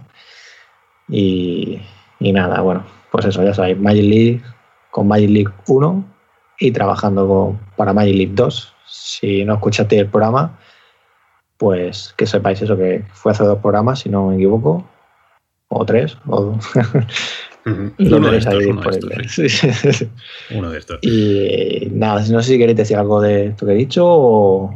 Yo comentar una cosita, ojito con ese port de Doom para Quest, porque ya existía un, un, port de Doom para Quest, pero esto no es Doom tal cual, es GZ Doom, que ahí es donde está la diferencia, que básicamente sí. esto es un launcher de mods para Doom, que, para Doom, que es una pasada, o sea, porque al final está soportando ya la gran mayoría de mods que existían para Doom, pero eh, están soportando ya algunos más, está trabajando eh, Dr. Beef, si no, me, si no recuerdo mal, sí, el, sí. desarrollador, que es un maquinote. Eh, está trabajando en, en, que todos acaben funcionando muy bien de rendimiento y es que con esto puedes jugar Doom 1, Doom 2, todos eh, Doom 64 con mods, eh, juegos ambientados en Aliens, cargar los mods de Brutal Doom y mejoras de música, en fin, una, es una burrada, porque al final son infinitos juegos en uno y además gratuitos. Brutal Doom, ese me lo instalé yo el otro día. Y gratuitos, gratuitos entre comillas. No, no, no, sí, eh, no, no, no, no, no eh, en serio, gratuitos porque está, la, está Free Doom y Free Doom 2, eh, que son las versiones gratuitas de Doom 1 y Doom 2, eh, que básicamente son los mismos juegos, los mismos mapas, pero con assets gratuitos y que tú luego además le puedes cargar los mods y al final se parecen mucho a los originales y curiosamente eso es legal y es gratuito. Y tienes, y tienes eh, los niveles hardware. Acordaros cuando salieron los hardware. Yo jugaba a los hardware, me, me he instalado la capa brutal y me puse a jugar y la Virgen, ¿sabes? Eran cubos de sangre ahí. No, no, no matas, es que, es que, es, es que es aplastas, ¿sabes? Es, es como cada, cada, bala explota en, en, en, mil cachos de cerebro. O sea, es como brutal, claro, se llama brutal. Uh -huh. eh, pero bueno, no sé, poco, poco más que contar, más allá de, de los One More Thing que tenemos siempre. Si alguien quiere meter algo, o, o, hacemos un One More Thing. Antes Para darle de, caña. Dale, dale. El One More Thing de esta semana es el, el AWE, que es la toda esta feria. Ferias hay debajo de las piedras, ya sabéis. Eh, yo cada vez que abro Reddit, Twitter o tal, hay una feria con mil cosas interesantes. Bueno, pues esta en particular me ha tocado a mí la cobertura, porque no la repartimos, y llevo dos días viendo, viendo gente que sabe mucho de lo que habla, gente que yo creo que sabe menos de lo que dice, y gente que no sabe nada, pero está ahí pululando. Y, es, em, empieza a ser tan fácil diferenciarlos. O sea, esta no vio muchas veces cuando te están tocando, o sea, te están vendiendo una moto de tres ruedas con Sidegar que dices, tío, tío. Eh, a ver, que ya somos mayores, ¿no? Y entonces en, esas, en estos eventos hay charlas de todo tipo. Y por deciros algunas sobre la marcha, ¿sabes? Pues de estas que me he tragado yo últimamente, acelerando, todas además suelen tener nombres super guays, ¿vale? Acelerando en un mundo XR. Hablando de vendemotos. Bueno, pues esta fue de Qualcomm. Y ahora hablaremos de cosillas de Qualcomm, ¿vale?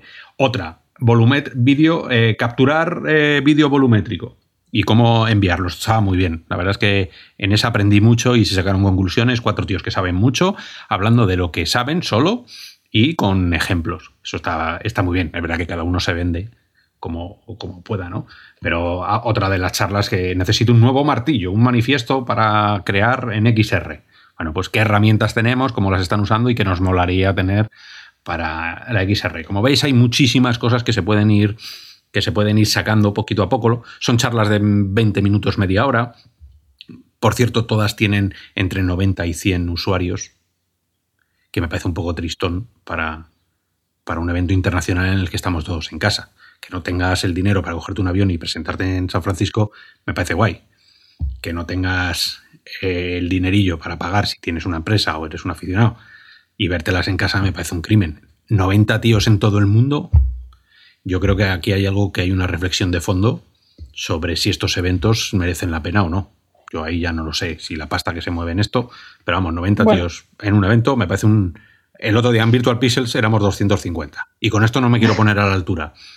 Pero... No, sí, sí. ¿qué, yo, yo, creo que están haciendo demasiados eventos virtuales muy pegados todos. Sí, no sé, yo no, no, fechas.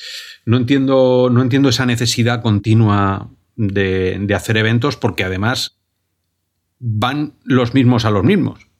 O sea, es que, es que somos, somos un carro, como los gitanos, vamos todos en el mismo carro. ¿Dónde nos toca? Pues sacamos ahí el mercadillo y luego nos toca ir a otra ciudad, pues vamos a sacar al mercadillo en otra ciudad. Eh, la excusa para echar las cañas después.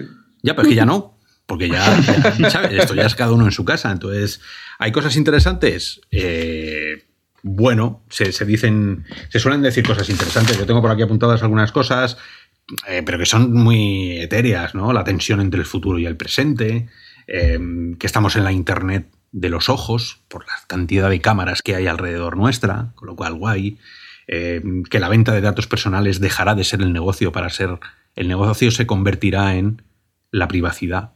Y eso, bueno, hay unas reflexiones ahí interesantes también de la gente. Mm, de Qualcomm, que decían que las pantallas desaparecen y el mundo se convierte en tu escritorio.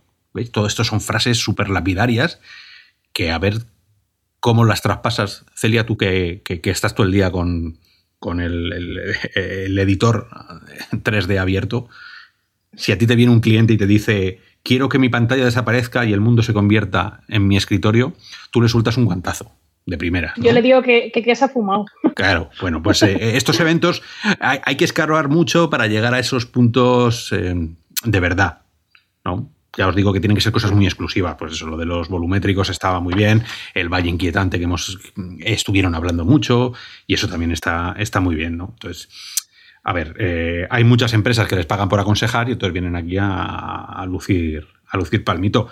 Me gusta que uno de ellos dijo que si estás haciendo algo en VR que se pueda hacer ahora mismo, es que no eres lo suficientemente futurista. Tienes que pensar siempre en 3-5 años en adelante. Bueno, pues también otra cosa de guantazo en la cara, pero que, bueno, pues eh, cuando te sientes o os sentéis, Robiano Pero vamos, ¿no?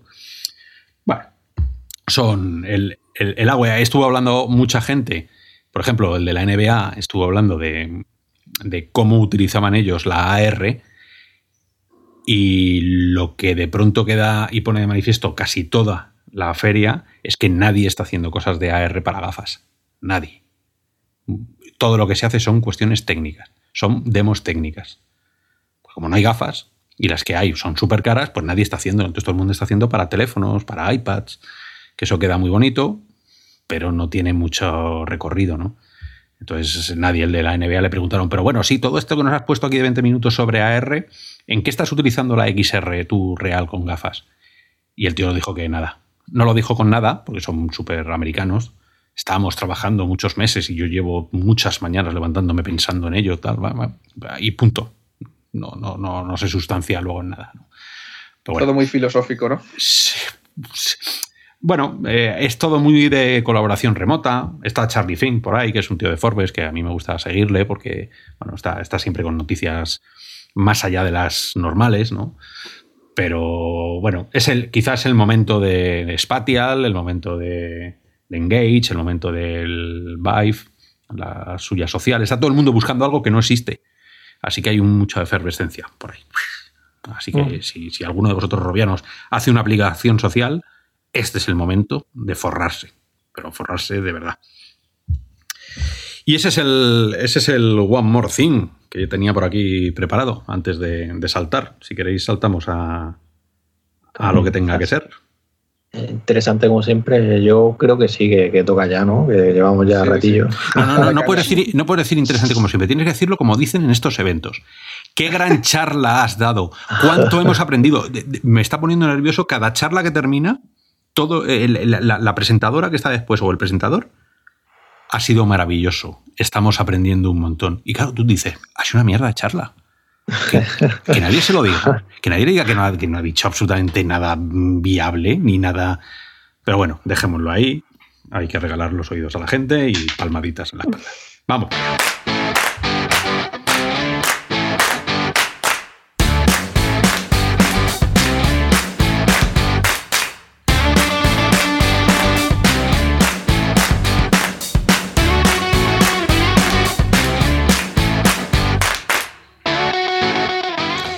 Pues vamos a volvernos locos, vamos a volvernos locos con la XR, con la, el 5G, con Qualmon, con la madre del cordero.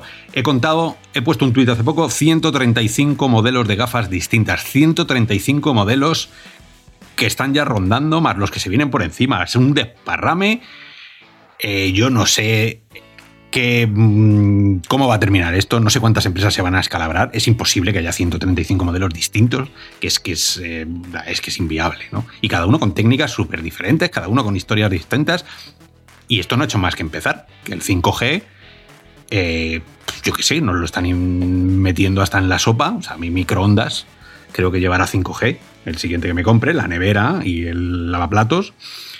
El 6, eh, el Wi-Fi 6, que es la revolución también que viene con el... Todos los años hay una revolución, esta parece ser que es de verdad, que puedas meterte con el 5G en casa y tire con el 6G del Wi-Fi y luego vuelvas a salir y pueda ser una conexión continua directamente casi a tu cerebro. Bien. Eso es un poco lo que ha presentado Qualcomm, una intención de 5G y de vendernos la nueva evolución de aquí a 2-4 años.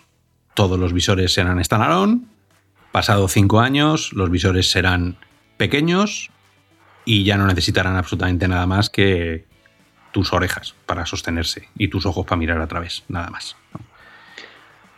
Y mm. ahora, pues eh, Ramón, cuéntanos un poquito más de lo que estuvimos viendo, pero bueno, ese es un poco el resumen así a lo bestia. O sea, Qualcomm ya en el Mobile World Congress del año pasado ya revelaron esta nueva categoría de, de tipo de visor, ¿vale?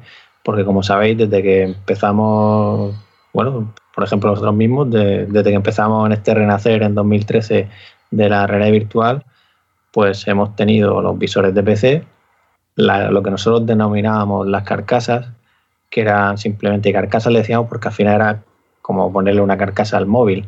Metías el móvil, por ejemplo, Gear VR, Daydream, el Carboard. Eh, entonces teníamos esa categoría de carcasas, llamémoslo, esa categoría de PC, esa categoría de consola, aunque lo podríamos unificar PC y consola como le dicen en inglés, etcétera, ¿no? O sea, como conectado. Y, luego la, la standalone, que es la que no se conecta a un PC, no, no requiere ese equipo externo. Entonces ahora dijo, dijo Qualcomm el año pasado, oye, pues se nos ha ocurrido esta categoría, esta nueva categoría de visores conectados a smartphone a través de un cable USB-C. Y todos ellos basados en teléfonos 5G a partir del Snapdragon 855. Y bueno, ahora ya también está el 865, como sabéis, todo lo que salga nuevo pues será compatible también, es de entender. Y esta categoría pues viene a sentar ese estándar en el que, pues sí, el móvil se podrá conectar por 5G, pero no tiene por qué ser que el contenido se renderice en la nube, ¿vale? O sea, puede ser que simplemente tú utilices el teléfono ¿no? y tengas aplicaciones. De hecho, en Real Light, que es de los primeros visores que se anunciaron con esta iniciativa, la demo que tenía en el Mobile World Congress de 2019 era una para ver, por ejemplo, un partido de fútbol en pantalla grande, que eso yo creo que, que este tipo de visores, yo creo que el próximo mundial de fútbol, vamos, yo creo que va a estar ahí, imaginaros, porque lo interesante ahora que os digo de esta categoría que, que, que tenían en 2019 y que ahora anuncian el hito de que están con 15 operadores, operadores son Telefónica, que está dentro, Vodafone, Orange, todos están comprometidos a impulsar esta iniciativa ya que imagínate que Telefónica saque un plan pues con teléfonos y, que tengas también visores y que te puedas ver partidos de fútbol, ¿no? O como digo, el Mundial cuando llegue. No, es solo una puntualización. Em, hace tiempo, el año pasado, ¿no? O hace dos años, Vision, que es una empresa española de, generación de contenido 360 y, bueno, todo el streaming que tienen, se lo, compró Telefónica, lo compró Movistar. O sea, perdona, eh, Movistar, lo compró Media Pro y ahora son parte de la filial. ¿Y quién tiene los derechos de fútbol? MediaPro. O sea, va a venir. El fútbol va a venir. Y, se necesita algo. Seguramente haya planes, haya, haya, formas de venderlo. Ahora el precio de las gafas no importa tanto como el contenido que les des a ellas para venderte el, cacharro. Igual que te venden un, un, iPhone a 20 euros al mes, pues que te salgan toda la liga y todo el mundial con estas gafas y este teléfono. Mm, bueno, vamos a ver ese momento. Y como consumidor vamos a tener muchas opciones, pero Qualcomm se está preocupando de que esta categoría nueva vaya a través de una certificación que le llaman la XR Optimice, optimizado para XR, y se dedica a certificar, hay dos programas, uno para el móvil y otro para los visores, garantizando así que si yo me compro un visor XR Optimize, lo voy a conectar, lo voy a poder conectar a cualquier teléfono que sea compatible con esta, con esta etiqueta que decimos XR Optimize ellos definen una serie de pruebas ahí, que la latencia motion to photon, ¿no? del visor, el, rendimiento del seguimiento saved off, en definitiva una serie de pruebas. Y también lo interesante que comentan es que, que eso, que se han comprometido con estos operadores y también con fabricantes de, de los teléfonos y de los visores para dentro de este próximo año lanzar ya los primeros visores de este tipo y son empresas como Tres Glasses que también tenían un visor Windows MR VR, lo que pasa es que no lo venden aquí eh, aquí me refiero en Europa, eh, pues están preparando también un modelo ligero, el X1S, que llegará en el tercer trimestre, comentan. Luego Ikuyi, que es como el Netflix de China, va a lanzar una nueva marca que se llama Kiyu AR y, VR Glass, que VR Glass o, sonará el nombre este de Glass, de, como Huawei.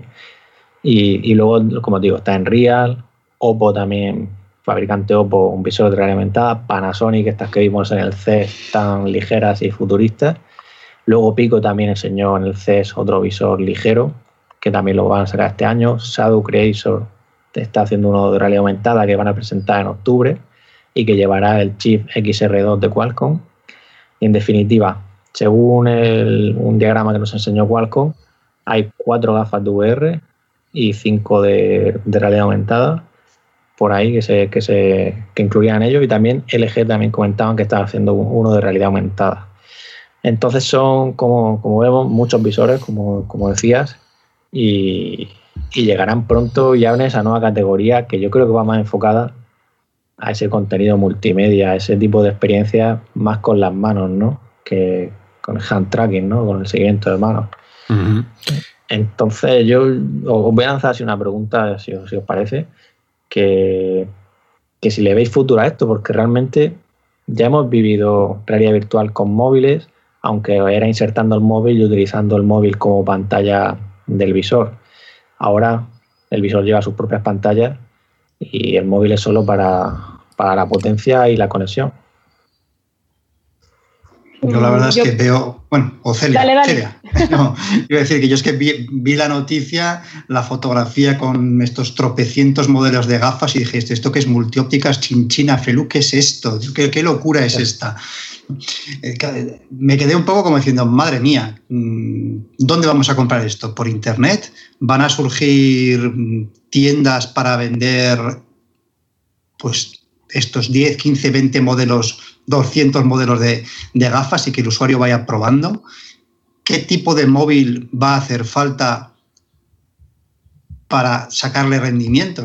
con un móvil de 150 euros seguro que no va a hacer falta una gama media, una gama alta, una gama... Mm, bueno, no sé, lo veo muy interesante, que decir, si, si realmente hay esta explosión de, modelos y de empresas lanzándose a, la realidad aumentada con gafas que no hacen falta insertarle un móvil dentro, lo cual era un coñazo, si se me permite la palabra, pues quizá haga que la gente se interese por este mundo de la realidad virtual y la realidad aumentada. Si esto realmente lo viéramos en los supermercados, en las tiendas, en los centros comerciales, si hay campañas de, contenidos y, de modelos de gafas, a lo mejor incluso por saturación, la gente se interesa por, por, eso, igual que se interesó en su día pues por las gafas de cartón de Google o por las eh, otro tipo de, de visores que, con aplicaciones o para ver conciertos en 360 grados o, vídeos.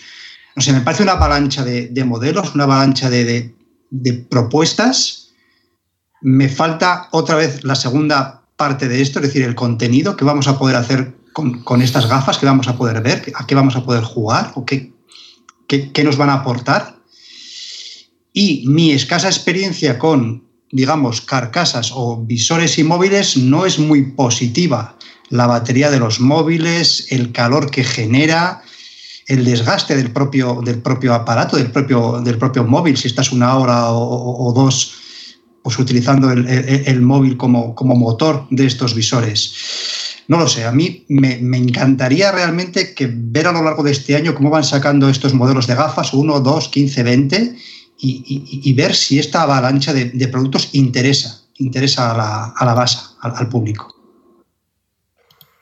Celia. Que yo por mi parte quería decir que, a ver, de momento sí que lo veo mucho para eventos, por lo que comentabais, por eso de los contenidos. No sé si yo como usuaria mm, realmente me va a dar mucho más que lo que me podría dar ya la propia cámara del iPad o del móvil o lo que sea. Entonces, para un evento en concreto que hagan justo un contenido en realidad aumentada que esté hecho para ese evento y tal, Mm, yo creo que será una pasada el que puedas mirar a la vez el WhatsApp con tu móvil y a la vez tengas las gafas y no tengas que andar quitándotelas todo el rato, poniéndotelas de diadema. y, luego también el, problema, por así decirlo, el reto que veo a este tipo nuevo que está llegando es el diseño. Porque tú cuando vas a una óptica dices, ay, no, es que me gusta más cuadrada, me gusta más rectangular, me gusta eh, circular, me gusta que es, es muy grande porque me da las mejillas, mejor más pequeño. Entonces aquí el que tenga mejor diseño y te guste más el estilo, mm, te va a llamar mucho más que otras. Y yo creo que el ganador va a ser el que, el que se curre mucho más el diseño por fuera y que se pueda ajustar al tipo de cara que tengas o el tipo de ropa que te guste llevar. Manu. Eh, precisamente a raíz de, de, este último que decía Celia, que como siempre nos está dando el toque estético que se nos olvida a nosotros muchas veces, es que yo creo que precisamente esta avalancha es porque no va a haber un ganador, sino que, como decía Celia, al igual que unas gafas, cada persona es un mundo y cada persona tiene unos estilos, al final, para gustos, colores, con lo cual esta avalancha lo que sí que puede conllevar es que cada persona encuentre la que a ella le gusta. Pero claro, esto sería en un mundo ideal cuando en el que todo esto ya estuviese asentado, fuese una necesidad que tuviese los, los consumidores y, y, que esto sea algo que ya usemos.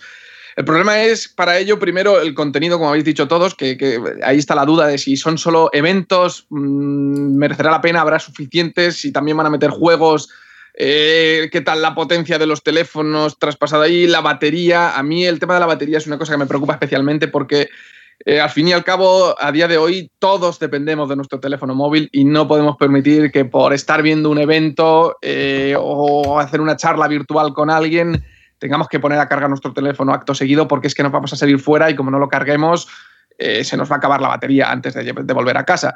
Entonces, el hecho de depender de un teléfono móvil es algo que yo ya sufrí con Gear VR, eh, bueno, y con más eh, carcasas que tuve, pero sobre todo con Gear VR, al final eh, echamos unas partidas, el, visor estaba muy bien, tenía, tenía también bastante contenido, estaba metiendo tanto de eventos y demás, pero al final lo que pasaba era eso, que sabía de antemano que cuando lo iba a usar tenía que tener tiempo después para cargar el teléfono y como decía también eh, el tema del desgaste, que, sí que es verdad que al final son sobrecalentamientos que le puedes dar y aunque ahora no actúe la pantalla como pantalla del visor, que seguramente eso haga que, igual el consumo de batería baje, al tener que estar renderizando las cosas y aún encima enviándolo al visor eh, inalámbricamente o alámbricamente, como sea, pero con al cable, final, cable de momento.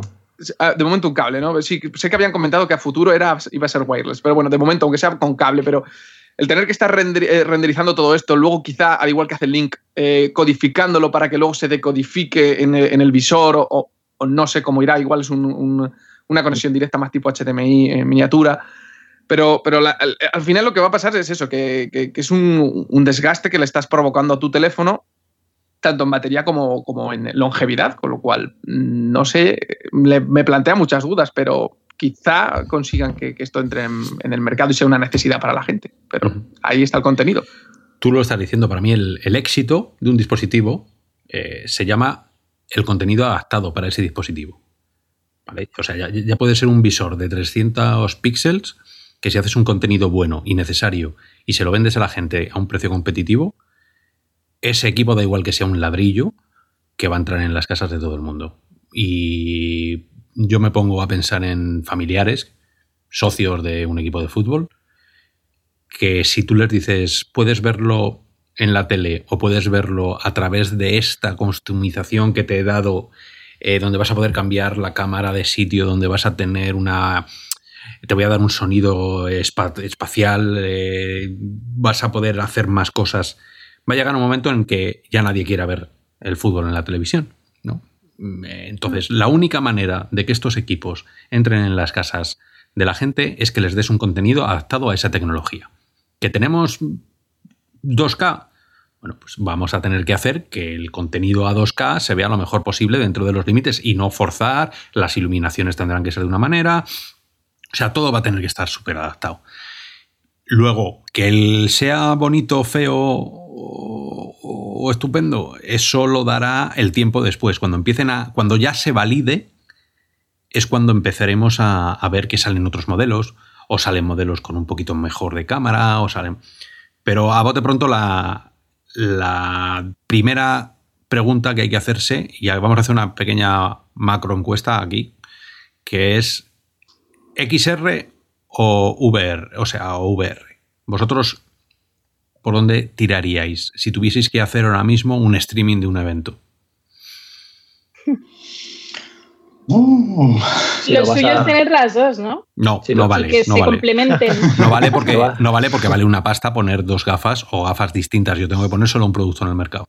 Ahora mismo, como streaming, yo diría VR precisamente por lo que tú has dicho. Eh, puede o sea, contenido para visores de AR o de XR no hay apenas. Eh, o no hay visores tampoco competentes en el mercado para ello. Entonces, aparte que, no, tenemos tampoco la interacción de mezclar algo en tu entorno de, esa forma como que para que tenga sentido que lo estés viendo en, AR, Que, veas el partido de fútbol en tu mesita del salón, prefieres estar en la grada. Mm, ah. Bueno, es una, es una, es una opción, o sea, es una apuesta. Iba, a decir, el apunte de, que si lo vas a ver con otras personas en el mismo sitio y suponiendo que, que tengan varios visores, o sea, un visor cada persona, veo más sentido ahí la, la realidad aumentada por el tema de que estás viendo un partido, estás cogiendo otras cosas, estás comiendo algo, tienes la cerveza, tienes, ¿sabes? Que ahí sí veo la realidad aumentada, en vez de tener tu tele, tienes un pantallón ahí más grande, ¿no? Y, incluso imaginaros ya yéndonos, o sea, se nos va un poco la pinza, ¿no? Y como las gafas, acordaros del XR2, que podía reconocer la habitación, incluso te podría cambiar ciertas cosas que, que digamos que, cada vez que tu atención se vaya para centrarte, imaginar que donde está la tele te lo cambien ahí la mesa y ya no desaparezca, ¿sabes? pero bueno, eso ya irse un poco arriba y eso no creo que. Bueno, la, la, técnica ya lo permite. O sea, yo mi, cuarto me lo cambiaron por la escena de un crimen, que era un, antiguo local de madera. Y, yo miraba a mi pared y es verdad que no, tiene el contraste, ni tiene la, capacidad, los, los nits necesarios, la luz que tiene que, que, llegar ahí necesaria, ¿no? Pero bueno, pero yo me lo creí, porque había un contexto, que vuelvo a repetir, el contexto. Si estás viendo el fútbol, necesitas el contexto. Ya te lo tienes, ya es el fútbol. ¿Qué tienes alrededor? Tus colegas, como dices tú, genial. Eh, a, mí la VR, la VR para mí siempre ha sido algo tan, tan em, para distancias. Sea, yo si tengo a alguien al lado, prefiero verle a él directamente que verle siendo un avatar. Claro. ¿No? Eh, pero es verdad que, puede ser, como diga Celia, que le gustaría tener los dos para poder eh, ver a quién, ¿no? Pero la No, a ver, la pregunta, la pregunta que os hago es: ¿cómo metes un estadio de fútbol con ese FOB pequeño que suele tener la XR? No puedes. Claro, ¿y que lo ves el fútbol ahí en miniatura? No puedes. Esto es, o ves un partido de subbuteo, ¿os acordáis? Bueno, vosotros que sois muy jovencitos, pero, pero yo en mi, en, mi, época jugaba al subbuteo que tirabas en el suelo un paño verde con pintado de fútbol y había unos muñequitos metidos como en, en el. Hemos estado antes del, del 3D Radar, pues como pegados a un 3D. Como la, chapa, sí, sí, pero, estaba el muñequito, estaba el muñequito hecho ahí con su carita y sus, y sus manitas, y entonces le dabas ahí con el dedo. Bueno, e, e, era un campo de fútbol en miniatura. Eso lo ha hecho ya Magic Leap con la NBA. Lo hizo con. con eh, eh, tú podías ver el campo. Lo que pasa es que, bueno, pues eh, no dejaba de ser una broma. ¿no? Yo creo que la R. pero, a esto es a lo que llegaba yo ahora. Los visores actuales que tenemos, que son pocos y muy caros, de AR, que de verdad sean, puedan ser competentes, no permiten ahora mismo disfrutar de, la experiencia de, esto como se merece, como, de como, como, va a tener sentido. O sea, para mí, desde luego, a futuro es AR total, pero ahora mismo mm, no me veo disfrutando con un, claro, entonces, El problema es que si vamos a VR, eh, hay una parte buena y una mala. La, buena es que la gente no tiene memoria. O sea, la gente, como, masa social, no tiene memoria para absolutamente nada, ni política, ni social, ni nada, porque a los dos segundos se te ha olvidado todo. Con lo cual hay gente que, le sonará que la VR iba con un teléfono, pero no le molestará porque no sabe comparar, porque ha perdido esa memoria comparativa y dirá, ah, que es un teléfono, pero entonces me lo tengo que ver para mirar. No, ahora va con un cable. Ah, eso es mucho mejor. O sea, esa conversación seguro que se va a dar porque yo la he escuchado ya. Entonces, si ya lo metes en un cable y lo tienes, bueno, pues dejas cargando el teléfono y si eso lo que te va a dar es la libertad de poder ver el partido desde una, una grada parecida a la que tú estabas cuando ibas, o como decía el de la NBA en la charla de ayer, el 99,9% de la gente no va a estar nunca en un campo de la NBA ni va a ver un partido en vivo. A esa es la gente con la que nos queremos dirigir. Bueno, pues si a un tío le das, como no va a poder comparar y no está en un campo nunca, pues va a decir, esto es lo que hay, como mola, ¿no? Pues en cuanto haya ese tipo de contenido, eh, los visores empezarán a entrar a mansalva. Eso o sea, es, a mansalva. Eh, yo que me lo veo en el mundial, lo que te decía antes. Yo en 2006 recuerdo en mi casa la novedad de las televisiones planas, ¿no? El salto del tubo al plano. Y me acuerdo ahí que se vendieron muchas teles, una fue en mi casa. Y, eso yo me veo lo mismo, que, que sacan planes ahí de, como decía, Telefónica, Vodafone, Orange que te saquen ese, tema. Sí, está ahí a la vuelta de la esquina en 2021 el Mundial.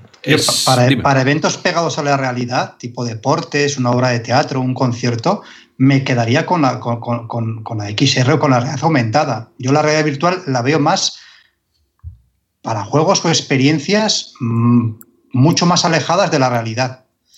Yo para ver un partido de fútbol, un concierto, preferiría la realidad aumentada, sentirme con más gente en la grada, en, debajo del escenario o detrás del escenario, pero la tecnología no sé si está madura y haría falta un impulso, como habéis dicho, pues unas Olimpiadas en el que el contenido se transmita para este tipo de dispositivos, que es algo que a lo mejor fue lo que le falló a las televisiones en 3D, que al final no había contenidos, no, hubo, no había una televisión generalista que, generara contenidos en 3D, no, no, no, no, no pues, o como pasa todavía con las televisiones 4K o 8K o 16K que están sacando, pero si todavía las televisiones de país están a 720 Mm, eso sí, yo la, primera vez que vi fue en las Olimpiadas de Brasil, que nos pusieron un 8K, que aquello era alucinante, pero ¿para qué? Eso era, era cosas a la galería. Visores como Panasonic, como Pico, como las Equi estas, las 3 de Glasses, estos sí que son VR, pero muchísimo más pequeños. Y ahí sí, yo estos, unas Panasonic sí que las veo tiradas por casa y que me diga mi padre, Eso es. me voy a ver el fútbol. Venga, me voy a ver el fútbol, pero cuando lo ves conmigo, pues toma otras gafas. Y ya está. Y cuando me mires, que salga yo así en plan... ¿Qué, ¿Qué, pasa? Que no vas a poder ver cuando coges la cerveza, cuando te llama alguien por teléfono. Esas son las cosas y esos son los aspectos que vas a tener desde la UI, y esto, Celia, tú sabes mucho de esto, de qué manera integras eso en un interface que no moleste, que sea accesible, fácil y que permita cierta libertad. ¿no? para mí, hoy por hoy, a mí me encantaría tener varios puntos de vista que no, no voy a ser capaz de tenerlos en la realidad. Como decías, lo de pagarte una entrada, ir a una grada. O sea, el encarnar una cámara 360 en streaming en ese momento y poder estar en un partido de fútbol o de lo que sea en ese momento, para mí la VR sí que aporta muchísimo. Y, por ejemplo, estuve trabajando en televisión española, los interactivos, hace años, y en una de las Olimpiadas ponían cámaras dentro de las piscinas. Entonces veías cómo la persona se tiraba, no sé si era trampolín o nadando o cosas así, y se tiraban y lo podías ver también sumergido desde la parte de abajo. Entonces, cuando eso lo puedas vivir en primera persona también en realidad virtual, yo creo que, o sea, todavía les queda mucho por, por indagar por ahí. Pues sí, sí, hay unas gafas Digilens de Visualize, se llama el modelo, que están ofreciendo algo distinto. Y es que esas gafas son como modulares en un momento dado vas a poderle quitarle todo el tema de, eh, los proyectores, porque eso es otra de las cosas, ¿no? Cuando entras en AR, eh, tenemos un Virtual Pixel de este lunes, eh, si queréis echarle un ojo, donde explicamos, y ya con, la sabiduría de Real Virtual, intentamos explicar cómo funcionan estas cosas y para, para ver dónde está el límite actual, ¿no? Y llegas a la conclusión de que, de que es imposible ahora mismo hacer ciertas cosas, pero es posible hacer otras pero los límites son muy grandes y hay un límite que es de calor, se calientan, son proyectores, hay un límite de, del FOB, como decís, de la compresión. Imaginaros ya si tiene que ser 5G. El 5G te va a permitir cosas, pero el 5G se muere en la casa. Cuando entras dentro de casa ya no hay 5G. No va a haberlo a esas velocidades, con lo cual necesitas tirar de 6, el, el 6G este, el Wi-Fi que llaman ahora 6. Bueno, pues eh, ya es otro router distinto que te tienes que poner.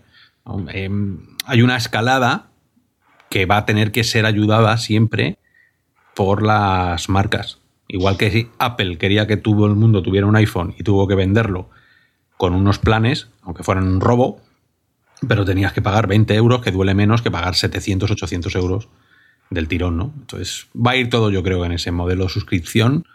Cómprate esto que ya te subvenciono yo el equipo, pero te tienes que quedar conmigo un par de años mínimo.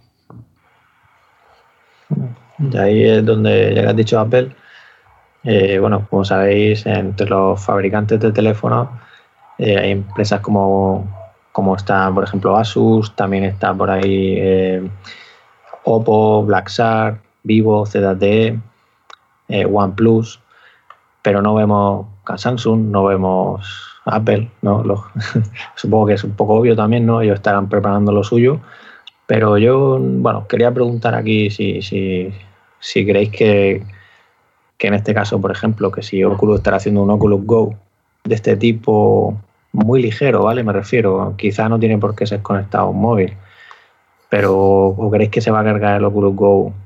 O viendo cómo va la industria por ahí, quizá quieran hacer lo que os digo, un visor muy ligero que realmente no podrías hacer un Quest así de ligero porque no, no, serviría para, para la parte gaming, para todo lo que queremos, ¿no? Y, quizá también abro ahí la puerta también a que, oye, ¿por qué no Samsung que vuelva a colaborar con Oculus y ese Oculus Go se conecte con los, con los, con los teléfonos de Samsung, ¿no? Los Samsung Galaxy. Eh, bueno, no sé qué os parece. A saber qué planes tendrá Oculus. Es que nos metes, nos haces cada pregunta como si tuviéramos la bola de cristal.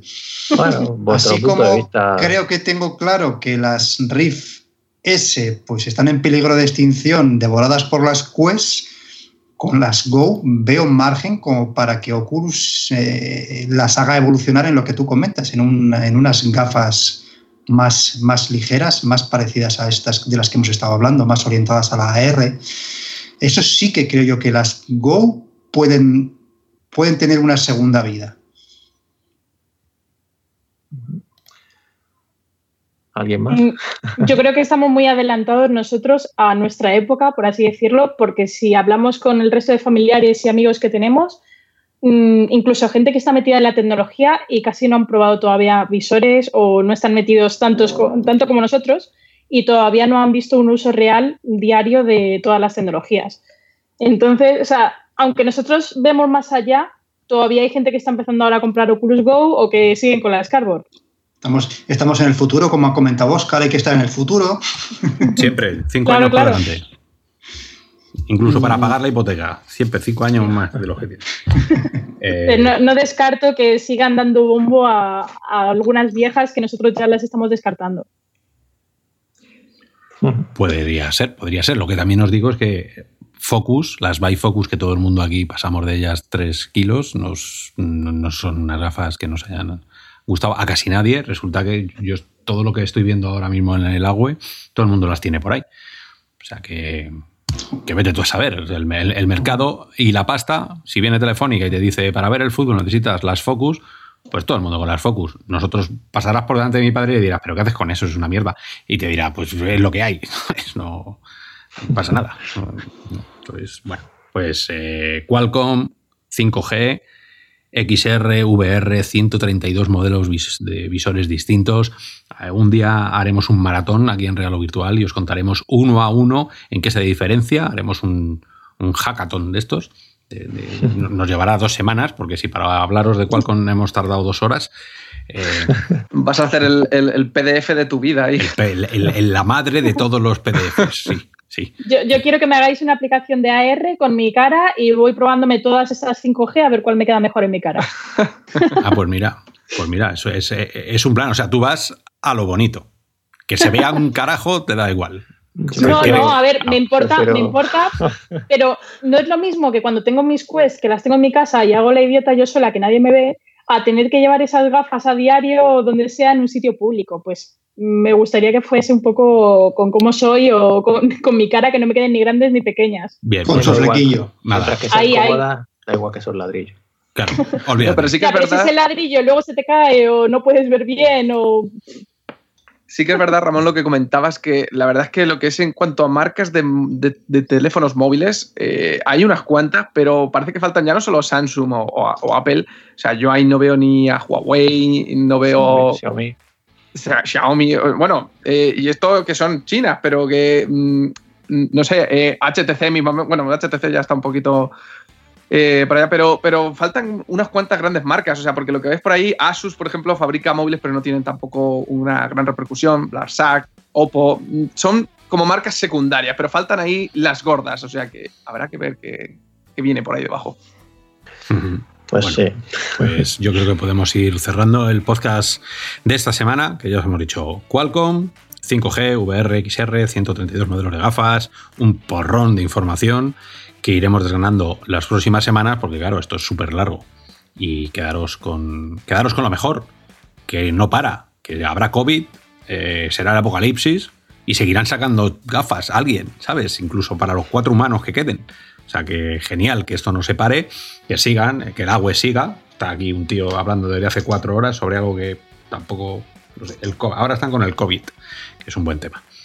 Em, bueno, pues eso, que sepáis que hay, que hay mucha, mucha actividad y para eso está Real o Virtual, para intentar explicarla de la mejor manera posible y que no os volváis locos yendo de aquí para allá. Pues sí, por mi parte me despido ya, de las gracias como siempre por escucharnos y la semana que viene habrá rever, mucho rever seguro. Así que nada, gracias por aquí Manu, Gabriel, Celia. Hasta otro día. Nos vemos pronto, chao. Hasta otra. Hasta luego.